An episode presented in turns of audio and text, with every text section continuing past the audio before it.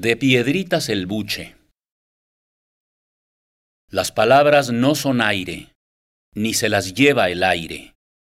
Las palabras, cuando caen, se filtran en la tierra, se escurren por las eras geológicas, por las cavernas subterráneas, y llegan al fin a un gran depósito que ha ido creciendo con los siglos, de donde parte la sustancia que genera las plantas y los árboles, dadores de los únicos frutos que en verdad nos alimentan.